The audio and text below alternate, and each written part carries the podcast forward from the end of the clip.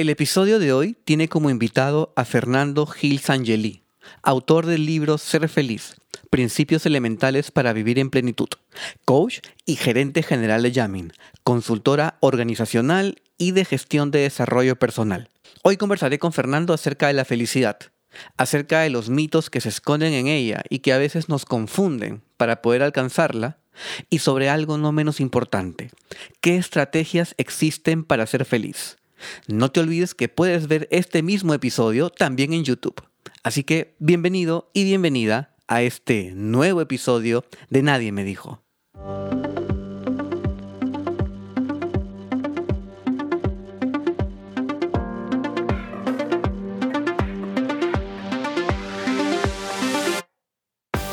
¿En algún momento de tu vida te has detenido a pensar si las cosas pueden ser distintas?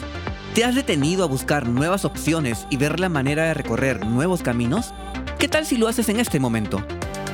Soy Marco Antonio Pareja y te doy la bienvenida a Nadie me dijo. Quiero decirte que hay muchas cosas que aún nadie te ha dicho y que si en algún momento las pensaste pero nada cambió, es tiempo de que las escuches de nuevo.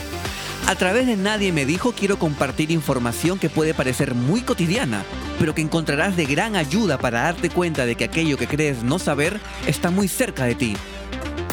Muchas de las cosas que nadie me dijo, a ti tampoco te las dijeron.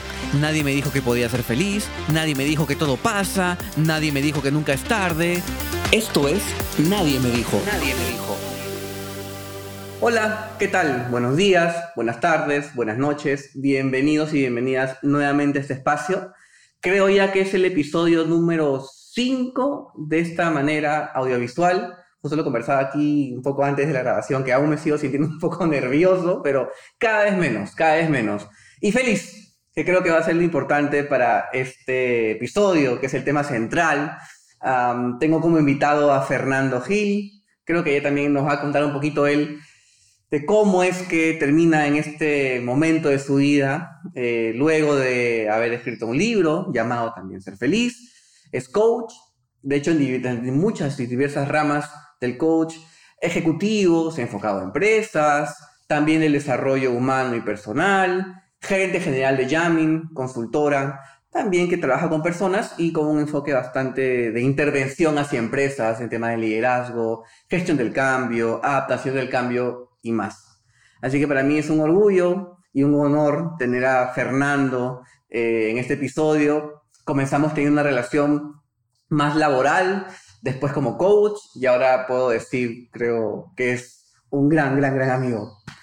Fernando, ¿qué tal? Hola Marco, gracias por la invitación. Estoy feliz de estar acá hablando de este tema. Este, creo que es tan necesario ¿no? para, para la gente y gracias por generar este, este espacio que lleva un montón. Sí, de hecho para mí cada episodio tiene sus, sus matices, tiene su, no sé si llamarle eh, preparación en sí, pero sí me gusta tener como que un especialista o un especialista en su rama y, si bien no sé si podría decir llamarte especialista en felicidad, mm. creo yo que tienes grandes este, herramientas, importantes herramientas, funcionales y útiles herramientas que nos pueden hablar acerca de, este tema, que es ser feliz. Tal cual. si pudiera preguntarte una definición, si tuvieras que dar una definición de la felicidad, ¿cuál sería tu definición? ¿Cuál sería mi definición? Y ahí siempre hay una dificultad porque estamos acostumbrados, tipo colegio, universidad, que te den la definición, ¿no? que sea aplicable para todo. Ok. Eh, y para mí, como pongo en las primeras páginas del libro, la felicidad es una definición personal. ¿no? O sea, cada uno tiene que definir y ponerse a pensar qué es felicidad para él. Pero si tuviera que definirla así de manera amplia, diría que está muy alineado a poder hacer lo que quieras, cuando quieras como quieras, en un espacio ético y de responsabilidad y enfocado a tus objetivos de vida, ¿no? a tu sentido de propósito. O sea, y ese cuando quieras, como quieras, donde quieras, es a, a su vez amalgamable, adaptable a cada situación y momento de la vida, pues, ¿no? Cada situación, momento de la vida, siempre y cuando esté amarrado a un objetivo, ¿no? Porque si dices solamente lo que quieras, cuando quieras, como quieras, suena entonces viva la fiesta, pero cuando le metes responsabilidad de tus objetivos, entonces a veces vas a tener que adaptarte a lo que de repente no te gusta tanto, carne con hueso, o sea, en mm. este vaivén de, de hacer que tu vida sea más feliz constantemente. Yo no, nunca había pensado en una definición de la felicidad en sí. Este, es más, no sé si muchos piensan que es un destino y ahí como que comienza un poco la controversia si la felicidad, la felicidad es hoy o es un destino, es cuando llegues, cuando tengas algo que también tiene que ver mucho con el tener o la, o la asociación de la felicidad con voy a ser feliz cuando tenga esto, que a veces es ese objetivo. Se puede confundir el objetivo con el tener y a su vez ser feliz con eso. O sea, realmente es una, una transición, es una serie de, situaciones que se dan en, el camino. O sea, es un poco de todo. Otra vez es, es definición individual pero yo creo que no está en un solo sitio, ¿no? O sea, si fuéramos animales, si estuviéramos mucho más en la parte primitiva, cerebro reptiliano, o solo en la parte emocional, o solo en la parte material, sería más fácil decir, ok, es una sola cosa, pero como somos seres humanos, seres vivos, complejos, este, no puede estar solo en el tener, no puede estar solo en el saber, inclusive no puede estar solamente en el estado interno, ¿no? que sería lo que te diría un, coach así más holístico. O sea, claro. Si internamente estás en paz, pero ves que las cosas afuera no están como quisieras, pues te van a afectar menos, pero finalmente somos parte de todo. ¿no? Entonces es, la felicidad para mí es la búsqueda de ese equilibrio constante entre todas las partes, sabiendo de que nunca va a estar equilibrado, pero mm. que el remar hacia eso está alineado con tu sentido de propósito. Ahora, qué complejo es... Eh dentro de esto de decir que todo esté alineado, aceptar, ¿no? el tema de la aceptación entra aquí creo que una variable importante en cuanto a ser feliz o no ser feliz, la aceptación de las cosas tal y como son, no con la expectativa eh, que, quisiéramos que sean. ¿Cómo mm, controlamos o cómo manejamos, controlamos, ¿no? ¿Cómo manejamos esa situación? ¿Cómo, cómo eh, nos hacemos adaptativos? ¿Cómo no nos es tan crítica la experiencia de aceptación? Y justo pensaba eso mientras, mientras venía, o sea, el tema del control, ¿no? Cómo la vida nos dice, o nos entrenan a pensar que podemos controlar las cosas. Y la aceptación tiene que ver con eso no es real. O sea, lo real es que todo es caótico, todo es entrópico, ¿no? como dice Daniel Dreyfus. O sea, todo cambia constantemente. Este, estamos en verano y hay niebla, ¿no? Y eso es algo que no puedes controlar. Sin embargo, eh, habitar solamente el caos hace que no puedas enfocar las energías hacia donde tú quieres. Empezar a controlar ese caos hace que puedas enfocar de alguna manera más la energía donde quieres, pero eso no siempre va a ser como tú esperas. ¿no? Entonces, aceptar de que es una montaña rusa donde lo que hay un poquito más hacia adelante del vagón es incierto, pero que hay cosas que sí puedo controlar y que cuando las cosas se salen de control es lo que corresponde. Entonces, sí creo que la parte de aceptación es mucho el mindset, o sea, aceptar de que no tengo el control, de que no soy Dios, de que las cosas van a cambiar, pero que cuanto más controle, sin saber de que va a ser absoluto, canalizo mi energía, mis deseos, todo lo que yo quiera, mis comportamientos hacia donde yo quiero ir. Entra al final este factor de típico análisis FODA, ¿no? Oportunidades y amenazas, aquellos factores exógenos que no puedo controlar y enfocarme en todo caso más en las oportunidades de mejora. Tiendo a decir que no prefiero llamarla debilidades este, y fortalezas, ¿no? que es a final de cuentas lo que está a nuestro alcance. Sí. Eh, hay que manejar todas las variables, ¿no? Yo siempre hablo mucho de las polaridades y saber de que el mundo no es polaridades, es todos los grises que están en el intermedio, ¿no? Entonces, lo típico es crece sobre tus fortalezas y transforma tus oportunidades de mejora. Eh, pero también tienes que pensar ya, pero presente, pasado, futuro, ¿no? En mi vida, en la vida con los demás, en mi familia, en el espacio personal, en el trabajo. Y cuando le metes más variables se vuelve más complejo. Eh, pero más información te da más capacidad de tomar decisiones. Y finalmente tú eliges, ok, voy a sacrificar un poquito el presente por el futuro. O no estoy dispuesto a sacrificarme el presente ya veremos qué pasa en el futuro. O no estoy dispuesto a sacrificarme a mí por el resto. O voy a sacrificarme a mí por el resto y es constantemente nadar a, a oscuras eh, sabiendo que está bien.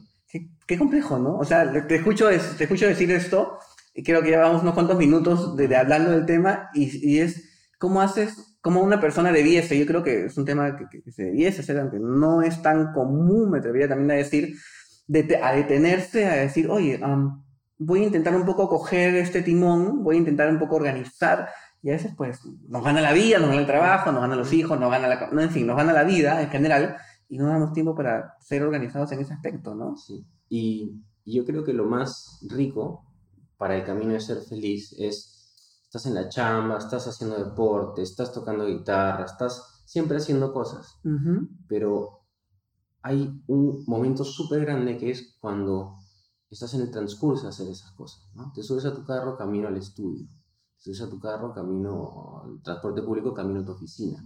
Estás en la oficina haciendo algo manual que no necesariamente consume tu espacio de mente. Y todo ese espacio que es gigante, lo puedes utilizar para pensar en eso. Me gusta, no me gusta, estoy bien, estoy mal, ¿qué puedo mejorar? Es como si estás haciendo dos cosas al mismo tiempo. Lo que estás haciendo, más pensar si estás contento con tu vida, con lo que estás haciendo, con lo que te gusta, qué cosas vas a empezar a cortar, qué cosas vas a empezar a explorar.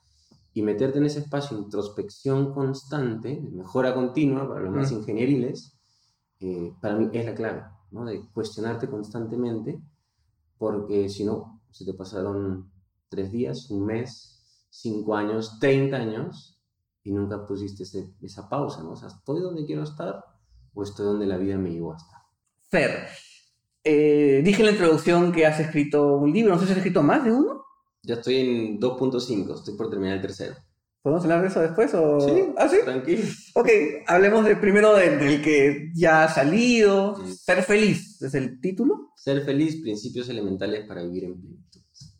Y después me dice que son muy filosóficos. sí, sí.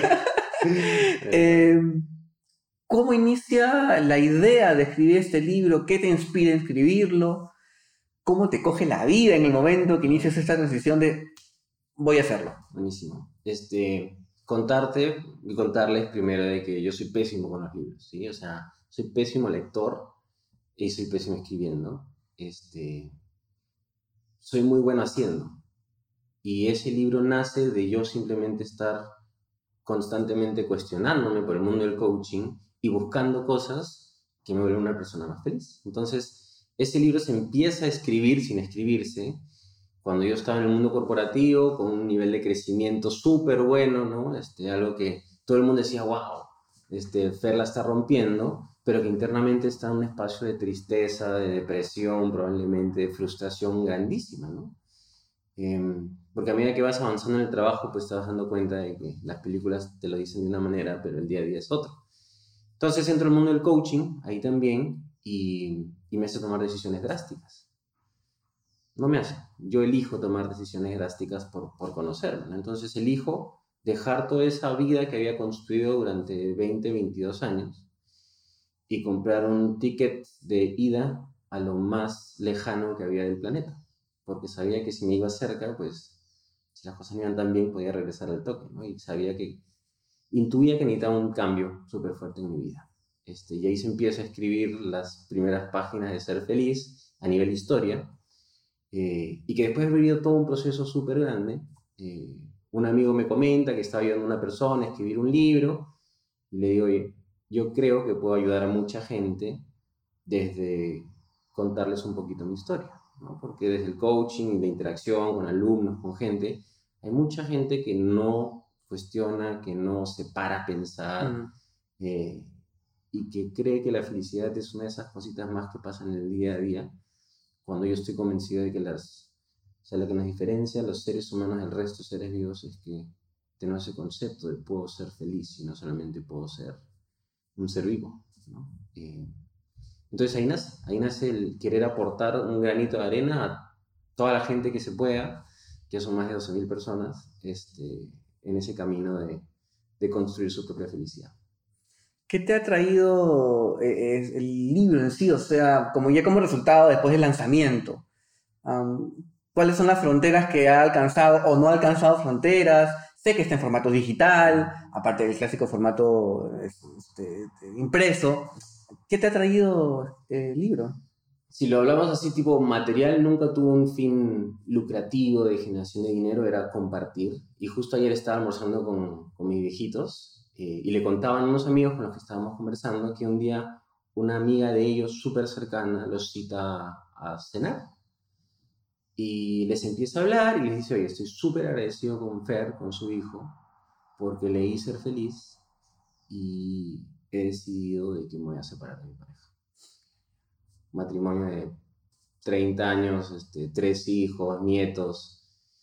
Entonces, si bien puede sonar como que, oye, qué feo, porque es un, este, el que rompe las relaciones, pero o sea, ese libro es, son historias, ¿no? Historias bonitas. Y, y hay gente que decide casarse, hay gente que decide divorciarse, hay gente que decide tener hijos, hay gente que decide tener la conversación de no quiero tener hijos, hay gente que emprende, que renuncia a sus chambas, entonces es como te estoy dando material para que tú solo tomes tus decisiones.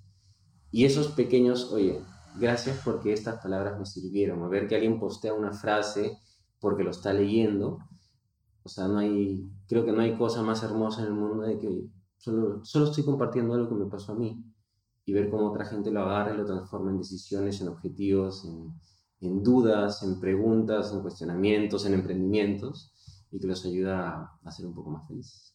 ¿Recuerdas más o menos cuándo es que demoró desde que te sientas a la computadora, la abriste, imagino, comenzaste a teclear hasta que dijiste fin? Fin. Fueron nueve meses mm. donde ya como que, ok, listo, esto está para imprimir. Ok pero estaba yo transicionando porque el libro tiene toda la parte de ser feliz y mi historia, pero así tipo película americana, tiene una historia de romance detrás, em, que termina con el libro, esa historia de romance. Entonces me acuerdo que cuando ya se había dado la, la, orden de que fuera imprenta, les dije, esperen, tengo que cambiar una frase. Entonces cambié una última frasecita que hablaba como si yo todavía estuviera con esa persona okay. a no amo a esa persona, sino tener la capacidad de poder amar de esa manera como la hacía. Entonces, eso fue un día antes de que empezara a imprimirse y que lo lleva a los 13 meses. Digamos que hay un storytelling detrás. Ok, entiendo. Mm. Y desde el día 1 hasta el día, hasta el mes, término del mes 9 o de repente 13, llegas, sientes que eras el mismo Fernando que inició con que lo culminó o, la propia experiencia del libro te llevó a, a una etapa de cambio, transición personal? Yo te diría que tendríamos que no solamente hablar de esos 13 meses, sino ir casi 8 años atrás, que es donde empiezo a tomar esas decisiones del trabajo que te dije. Ok. Porque ahí se empiezan a escribir, pero recién se empezaron a teclear este, a cierta fecha, ¿no?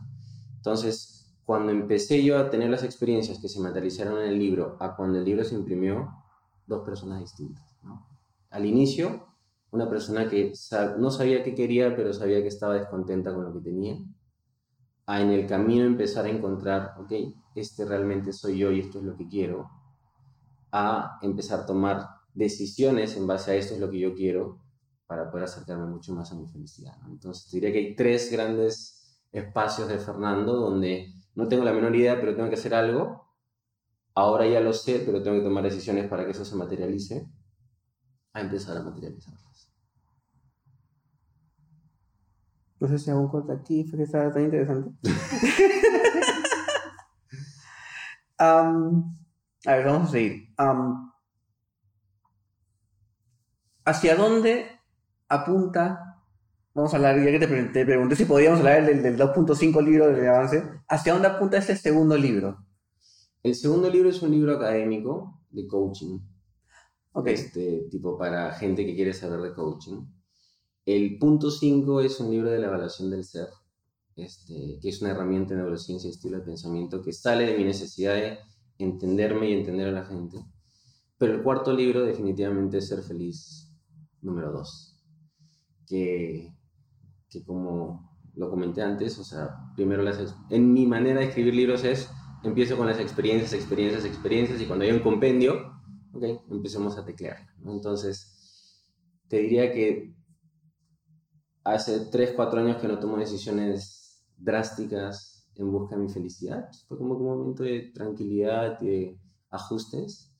Eh, y desde los últimos 12 a 16 meses, 18 meses, ya he empezado otra vez a, a revolucionar mi vida. Eh, para dar un siguiente salto en mi proceso de ser feliz.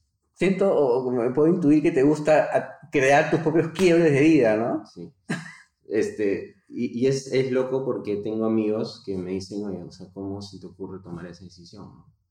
Eh, ayer me, me, me, hablaba un amigo que le voy a mandar este, este podcast con este, que me decía, oye, este, estaba hablando él con otro amigo sobre que odiaban su trabajo y le preguntaría, pero tú conoces a alguien que sea feliz haciendo lo que hace, y salió mío, ¿no? Fer. Yo le dije, o sea, pero ¿y qué vas a hacer con esto? O sea, estás infeliz con tu trabajo, estás en el mismo trabajo hace 6, 7 años, ¿qué vas a hacer? Silencios, ¿no? Este, y yo soy las personas que toman decisiones abruptas, muy pensadas, me puedo tirar dos meses pensando una decisión, pero algo que a mí me ayudó mucho en el proceso de ser feliz y tomar decisiones complejas es cuál es el punto de quiebre, cuál es la decisión que te lleva a ya no poder retroceder. Como cuando decidiste irte muy lejos porque si tiras muy cerca regresabas. Y el punto de quiebre exacto era, compra tu pasaje. Ya compraste tu pasaje, no te vas a pelear con la aerolínea, no te van a devolver la plata, ya compraste el pasaje. Sí, podrías no usarlo, pero ya está, ¿no? Como no sabes si renunciar a tu trabajo. El punto de quiebre es cuando le presentas la carta de... Entonces, haz todo hasta ese momento porque el resto ya es este, piloto automático, ¿no? Entonces, he tomado decisiones, dos, tres decisiones súper fuertes en los últimos meses hablamos un ratito, ¿no? Me mudo de país, gracias a todo el tema virtual. ¿Qué pasará? No lo sé, pero estoy contento con las cosas que estoy haciendo. Este, y sí, riesgo, normal, me gusta, este, con cautela, eh, y a esos, eso estará en las siguientes páginas de, de Ser Felizoso, ¿cómo se llama? Chao. Chan, chan. Voy a intentar um, ser no tan utópico o soñador como suelo ser. Porque lo soy bastante. Y, como se dice, aguafiestas, ¿no? Water parties. ¿Puedo no ser feliz? Todas las personas en el mundo, todas, hablamos de absolutos, ¿no? Me acuerdo de, PNL. Mm. Este, ¿Pueden ser felices? ¿Hay un lugar donde no está la felicidad? Mm. Em, Habría un tipo de coach o un tipo de persona que te diría, ¿tú no quieres ser feliz? Sí. Si, tú- si eso te hace feliz, celo, ¿no? Ok. Em, yo no voy por tan romántico. Creo que sí hay gente que no, no se detiene a pensar, hay gente que tiene mucho miedo, hay gente que parece muy fuerte que tiene mucho miedo, este, gente que está perdida y creo que esa gente sí puede entrar en un circuito destructivo de me vuelvo una persona infeliz. Y vale aclarar la diferencia entre una emoción y una decisión. Para mí, la alegría es una emoción y todas las personas sí tienen, van a ser alegres Sí, en sí. algún momento, pero la felicidad es una decisión. Es un conjunto de cosas que tú eliges y decides trabajar sobre ellas. Y hay personas que sí no las ven, no las quieren buscar, no las eligen y por lo tanto se le pasó la vida sin ser feliz. Me gustaría decir lo contrario, pero creo que sí hay gente que puede perderse tanto que no es feliz, que no significa que no puedan re- reenrumbarse Ujú. este, y cambiar su manera de ser, que pasa muchísimo y en las certificaciones de coaching de PNL lo vemos y ¡pum! hicieron un giro y se dieron cuenta de que estaba a la vuelta de la esquina, un, un espacio más bonito, más alegre. Eh, algo importante ya hacia la segunda parte de tu pregunta, o sea, ¿dónde no está la felicidad? Lamentablemente, o gracias a Dios, estamos en un mundo capitalista que tiene cosas buenas y malas, ¿ok? Entonces, en esta era de la información, de la tecnología, eh, todo el mundo va a querer algo de ti. Mm, Y por lo tanto, te va a exponer a información para llevarte hacia donde ellos quieren. Mm. Y eso de repente no está alineado con lo que tú quieres. Entonces, si es que no te vas para adentro y empiezas a generar filtros de esa información, algunos filtros tipo de, ok, voy a dejar de seguir esta cuenta que no me gusta, pero otros filtros de esta información yo la voy a procesar de esta manera, porque si la proceso de otra, estoy fastidiado, ¿no? O sea, este, hablaba con una persona el otro día que me decía, mi, mi jefe me ofreció, ofreció ascenderme. ¿no? Y tu piloto automático es hermoso, te felicito. Y la segunda parte es, y le dije que no. Y el piloto automático es, ¿cómo vas a rechazar Claro. más plata, más crecimiento profesional? Y su sustento es, o sea, yo veo a mi jefe y yo no daría nada por eso, o sea, no hay nada, no me pueden comprar, ¿no? Y no solamente sueldo, sino, o sea, mi vida hoy es poder salir a correr en las mañanas, poder cerrar mi laptop a las seis y media, poder tener mi fin de semana libre. Esa es mi vida hoy. Y no hay nada de información de otras personas queriendo de mí ciertas cosas que me pueda llevar hacia un mundo que no es feliciano. Entonces, hay que tener mucho cuidado a qué te expones, porque ¿qué te expones te va a querer llevar a cierto sitio? Y si eso no está alineado con lo que tú quieres, frito pajarito. Ahora, claro, es que ahí está esta idea, no sé si podría llamarla capitalista o ya extremadamente generalizada de una serie de secuencias en la vida o, como si fueran etapas y fases que te llevan a ser feliz, típico, ¿no? Sales del colegio, tienes que ser a uno porque vas a tener una buena posición en la universidad y estudias para hacer un buen trabajo y mm. como que llegas a un nivel hijo, ¿verdad? Ok, ahí está el momento en el cual vas a. Y realmente creo que en los últimos, me atrevería a decir, no sé, 20 años, no creo que menos, de repente 10, las personas están entrando a este, se están enfocando hacia otro lugar, que es que, que, has comentado hace un rato, no es como que, oye, tengo la recontra oportunidad de tener este puesto con este sueldo y no. Correcto. Porque mi vida en este momento es otra cosa, o yo quiero llevar mi vida hacia otro rumbo, que no es bajo el estándar, ¿no? Sí, y gracias a Dios, nuestras generaciones, tío, somos este, un poco más antiguos que esta... Mm, estamos en el límite, en el límite. Pero yo veo a los pequeñines, a los pequeñines de hoy, o sea, 20, 22 años, y hay como una dicotomía, ¿no? Algunos que tienen totalmente claro qué es lo que quieren y le ponen un montón de límites y otros que simplemente no saben lo que quieren, ¿no? Em, yo he estado en el mundo de voy a seguir esa secuencia automática. O sea, yo soy una persona súper competitiva. Este, básquet profesional en el colegio, este, selección nacional, música, grabar discos, este, chamba, las mejores chambas, crece rápido, asciende. Y a los 23 años era como que, oye, se puede ir rápido por esta vida, pero lo que dejas, este, el precio es altísimo. Y ahora que hablo con gerentes generales, con mis amigos que están en posiciones de toma de decisiones, o sea, pues eso no es el cuento de hadas que nos pintaron en Disney. Em, entonces sí hay que romper con esos patrones para definirte a ti. Eh, y ahí sí me pongo romántico y digo, ¿qué es ser feliz para ti sin importar quién te esté mirando, qué esté pasando?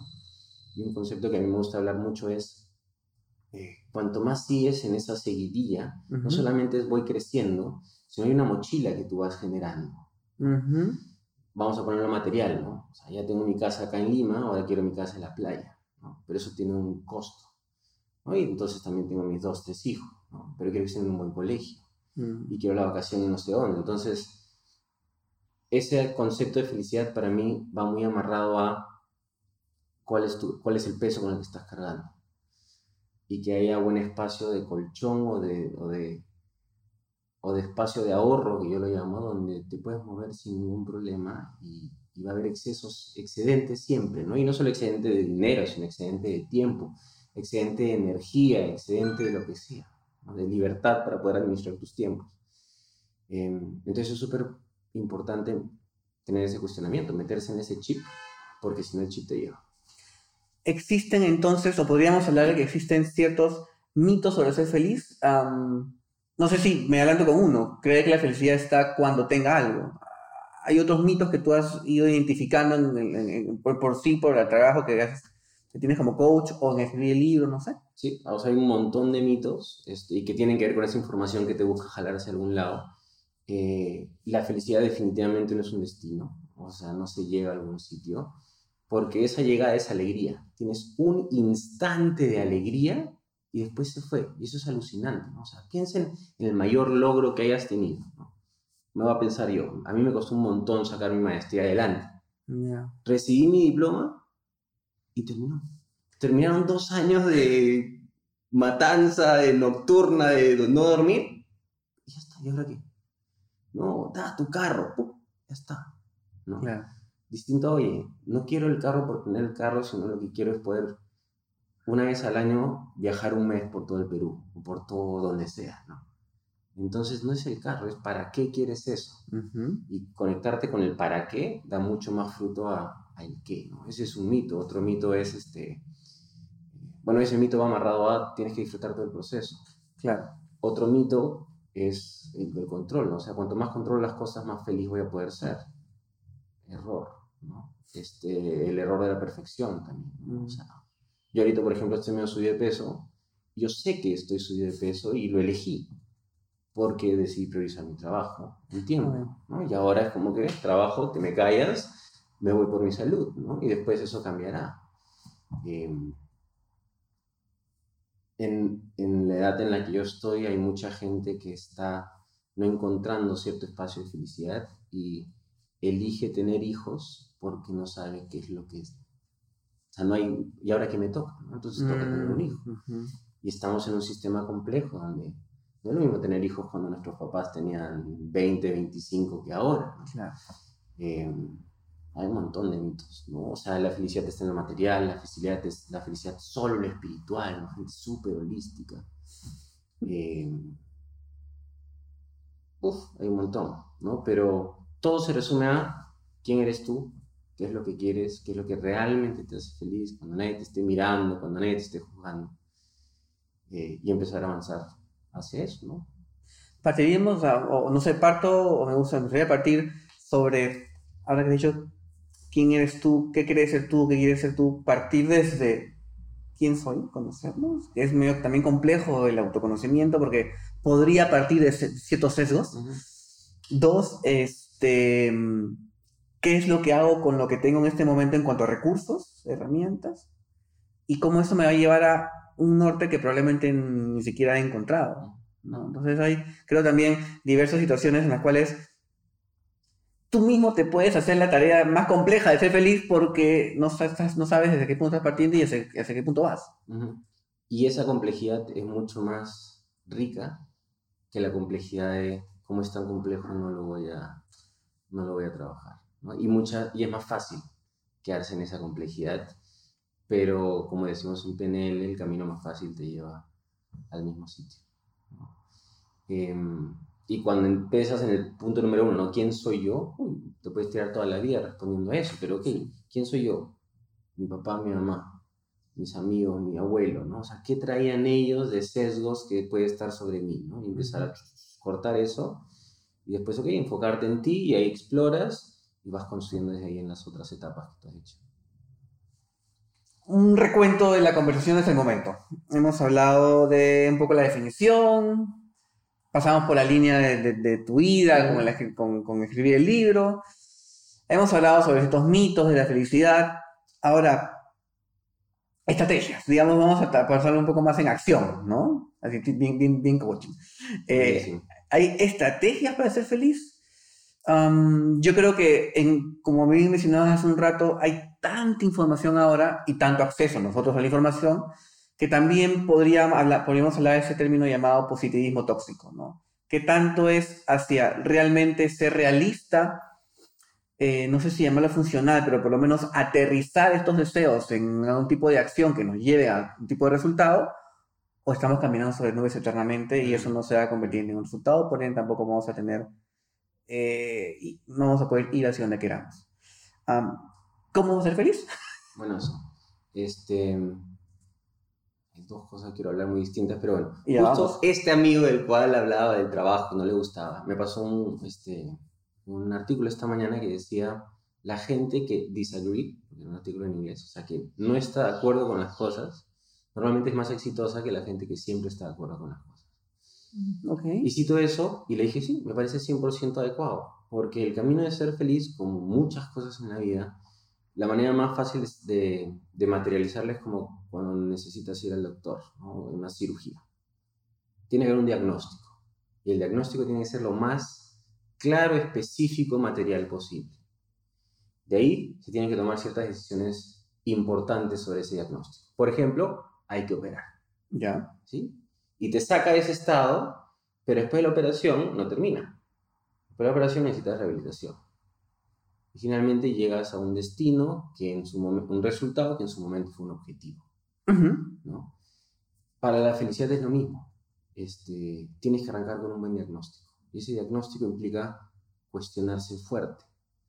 ¿no? Este, ¿Y por qué el coaching es tan importante en todo esto? Porque el coaching es el arte de preguntar, ¿no? Y te hace preguntas incómodas muchas veces, preguntas que no son tan bonitas, para que puedas hacer un diagnóstico real de cómo estás hoy.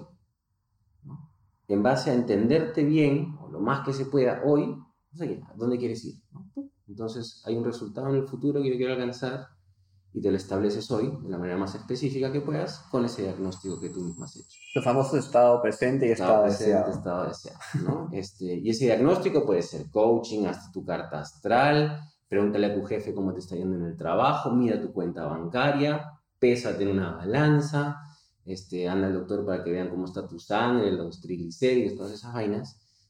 Y después van a haber decisiones fuertes que vas a tener que tomar para romper con los patrones que te llevan a estar hoy día así. ¿Qué sería? Vamos a operar, ¿no? Qué, qué fácil como que te meten en tu camilla, sabes que en tres horas te vas a despertar y ya todo va a estar hecho. En este caso, el único que opera eres tú. Entonces van a haber decisiones que vas a tener que tomar, pero después hay que hacerle mantenimiento a esas decisiones. Entonces es volver eh, esos cambios drásticos a hábitos que te lleven finalmente hacia donde quieres. De nada sirve saber que estás hoy un poquito gordito y que te vas a meter, vas a ayunar el lunes para empezar con tu dieta, pero si no empiezas a hacer la dieta martes, miércoles, un mes, dos meses, pues nunca vas a estar más sano, bajar de peso. Entonces, para mí la felicidad es tal cual. O sea, ¿cómo estás hoy con respecto a tu felicidad? ¿Cuáles son las decisiones fuertes que tienes que tomar? ¿Cuáles son los hábitos de pensar, de sentir y de hacer que tienes que cambiar para que llegues a esos objetivos? ¿no? Este, y saber de que eso te va a durar pues, un año y cuando pase el año va a tener que volver a hacerte el diagnóstico, volver a tomar decisiones y eso no termina. Positividad tóxica no te da la capacidad o sea, la positividad tóxica te cierra la puerta a hacer un buen diagnóstico. Claro. ¿Sí? Entonces, para mí es, no, es que todo va a estar bien, sí, pero no todo está bien. O sea, yo soy de los coaches que se ponen oscuros, ¿no? O sea, no, no todo está bien, eso tiene que parar, y eso lo tienes que parar tú, y te estás excusando, te estás volviendo víctima. Entonces, como cacheto coaching, que lo habrás escuchado decir a mi viejo, em, porque la positividad tóxica hace que te sesgues, así como, como la persona que todo está mal, la persona que todo está bien tampoco este, funciona. Hay dos maneras de aprender y evolucionar, desde el dolor o desde el amor. Claro. Y la positividad tóxica niega el aceptar el dolor. Tenemos esta tendencia a negar el amor, el dolor, perdón. Tenemos esta tendencia a no querer sufrir, a evitarlo. Y creo, no sé si en, en todos los casos, pero creo que es un gran maestro. O sea, termina siendo un gran espacio, a veces buscado o a veces no buscado, de cuestionar, uno, qué nos llevó hasta, hasta ese momento, y dos, este, qué puedo hacer con esa información de, cara hacia lo que viene, ¿no? Mm, ¿Por qué consideras que la gente se, no busca alejarse del dolor? Ahí hay un mix, ¿no? Este, y lo que dices tal cual, o sea, como que nos alejamos el dolor biológicamente desde el cerebro reptiliano nosotros lo procesamos como que vamos a morir. Ok. Entonces como que aparece un tigre que me va a comer, ah, me alejo del tigre. Este, hoy día no hay tigres, ¿no? Pasando por las calles de, Lima o de cualquier ciudad latinoamericana. Eh, entonces hay una parte biológica, pero hay otra parte más eh, actual que es como que el castigo, ¿no? O sea, sacarte una mala nota, que te boten del trabajo, que como que esos dolores que en teoría son de los cuales nos queremos alejar. Eh, sin embargo, cuando lo cuestionas un poco y lo pones en conversación, yo hablo con mucha gente que funciona mucho mejor desde el dolor. Yo siempre les digo, hay dos maneras de hacer dieta y empezar a hacer más deporte, ¿no? Para los que quieren bajar de peso. Dices, ah, que voy a estar súper sano, me voy a sentir súper bien, voy a verme en el espejo como quiero, ¿Y cuántas veces hemos dicho eso y al día siguiente apagas tu alarma y sigues durmiendo? La otra es te paras frente al espejo y dices, ¿hace cuánto te vienes postergando? ¿Hace cuánto tienes prometiéndote cosas que estás incumpliendo? ¿Cómo son las personas que prometen cosas y las incumplen? ¿Qué clase de persona es así? ¿Qué clase de ejemplo estás dando a tus hijos, a tus amigos, a tu familia? Pregunta que no se hacerlo. Y es como que, y cuando le dices, ok, entonces, ¿qué vas a hacer con eso? La gente está con energía de, mañana voy a salir a correr porque voy a salir a correr. Y no me va a comer esa hamburguesa porque no me va a comer esa hamburguesa. Entonces, ¿de dónde generas energía para moverte? Y si esa energía funciona desde el dolor, usa el dolor a tu favor, más no huye de él porque eso te deja en, en tu zona de confort. Fer, ha sido para mí un súper placer, de verdad alegrías. Termino siempre aprendiendo mucho de ti en esta conversación sé que tienes un espacio, ¿no? Que me gusta, me gusta mucho el nombre, Conversaciones. Conversaciones. Eh, un poquito de ese espacio, también un poco para invitar de repente a las personas que quieran visitar el espacio de Fer, este, qué redes lo podemos encontrar y más. Buenísimo, pues sí, Conversaciones fue una iniciativa de yo conversar con, con personas, así como lo estamos haciendo, de distintos temas, no solamente de coaching. Traigo a veces a gente que no me cae tan bien para generar debate y eso está súper bien. Este, y sí, mi objetivo es hacer dos cada mes, a veces solamente me quedo con una, eh, pero sí, pueden verlos en, en, mi Facebook, Fernando Gil Sanjay, que tengo ahí el, el fanpage. Voy a poner abajo ya. este, en Instagram la saco también, este, están por LinkedIn, están por varios sitios, así que simplemente estén atentos a, a mis redes y por ahí irán apareciendo las, las conversaciones. Me gusta mucho el nombre, sí, conversaciones. Oye, un placer. Gracias por venir aquí a este espacio. Gracias a ti y nada, sigan aquí con, con Marco con estos espacios hermosos que está creando. Chao, chao. chao, chao. Este podcast está disponible en Spotify, YouTube, Apple Podcast y Google Podcast. Compártelo con las personas que más quieres, les puede ser de mucha ayuda. Te recomiendo que lo sigas en redes sociales. Está en Instagram, Facebook y Twitter. Encontrarás más información que te será muy útil. Gracias por escuchar Nadie me dijo. Nadie me dijo.